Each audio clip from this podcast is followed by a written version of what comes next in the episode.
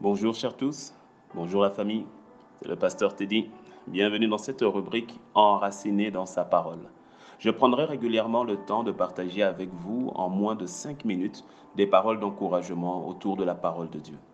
Et pour ce premier audio, je voudrais prendre le passage de Jean 16, verset 33.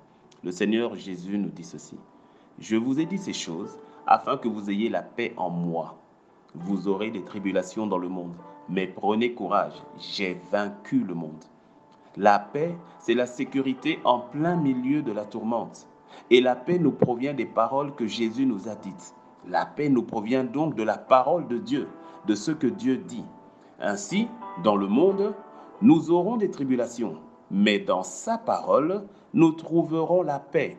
Et comme Jésus et sa parole font un, il nous encourage en disant que même en vivant dans le monde où il y a toutes sortes de problèmes, nous pouvons demeurer en paix en demeurant dans sa parole.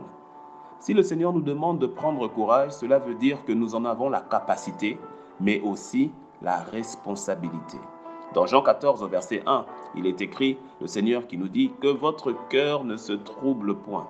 Croyez en Dieu et croyez en moi. Cela veut dire que vous avez la capacité de garder votre cœur loin du trouble. Mais sachez aussi que vous avez la capacité de vous laisser troubler à l'intérieur. Choisissez donc consciemment de garder votre cœur enraciné dans ce que Jésus dit au travers de la méditation de sa parole. Il ne s'agit pas juste d'écouter, de lire et de continuer votre vie, votre train-train quotidien de tous les jours, mais de prendre le temps de laisser cette parole que vous méditez jour après jour, de lui laisser rentrer en, de laisser ces paroles rentrer en vous et de développer ses racines. Le but étant donc que la parole de Dieu trouve racine en vous, car la vie de la plante est dans ses racines. Une plante sans racines ne pourra jamais porter du fruit. Alors comment recevoir cette parole? Comment la laisser, la laisser porter du fruit? Comme je l'ai dit, qu'elle soit enracinée en vous.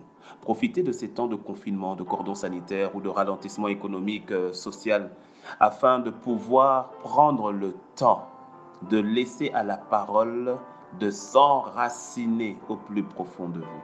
Choisissez de demeurer dans la parole de Dieu jusqu'à ce que vous en voyez les racines pousser et vous verrez ensuite les fruits sortir. Comment? Prenez donc un passage que Dieu vous a donné et qui parle, qui vous parle actuellement ou qui parle dans la situation actuelle par laquelle vous passez. Et prenez la décision de demeurer dans ce passage le temps qu'il faut. Combien de temps? Aussi longtemps qu'il le faudra jusqu'à ce que vous voyez sortir les racines, jusqu'à ce que vous ressentiez les premières, les premiers bourgeons, les premiers effets de la parole, jusqu'à ce que vous ressentiez au-dedans de vous, de votre âme, quelque chose de nouveau, au niveau de votre esprit, que vous ressentiez la vie surgir au-dedans dedans de vous. C'est ce que fait la parole lorsque celle-ci s'est enracinée. Les racines sont capitales. On ne les voit peut-être pas, mais leur effet, nous les voyons au travers des fruits que nous portons. Les racines sont indispensables et elles exigent le temps qui leur est propre afin de pouvoir pousser dans le secret de la terre. Allez donc dans ce lieu secret avec le Seigneur. Pas besoin de, de, de, de crier, pas besoin d'avoir, de, de crier à tout va, que voici ce que Dieu est en train de faire. Non, les racines poussent dans le secret.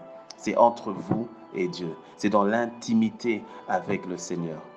Alors je termine en disant, si vous ne savez pas avec quel verset commencer, bah alors écoutez, prenez déjà le verset de base que nous avons donné de Jean 16, verset 33. Je vous ai dit ces choses afin que vous ayez la paix en moi. Vous aurez des tribulations dans le monde, mais prenez courage, j'ai vaincu le monde. Et si vous n'avez peut-être pas l'inspiration par rapport à ce verset, que le Seigneur vous inspire le verset qui vous convient. Voici un deuxième passage que je sens de donner peut-être à quelqu'un qui se trouve dans le psaume 112 du verset 1 au verset 7. Louez l'Éternel. Heureux l'homme qui craint l'Éternel, qui trouve un grand plaisir à ses commandements. Sa postérité sera puissante sur la terre. La génération des hommes droits sera bénie. Il a dans sa maison bien-être et richesse, et sa justice subsiste à jamais. La lumière se lève dans les ténèbres pour les hommes droits, pour celui qui est miséricordieux, compatissant et juste.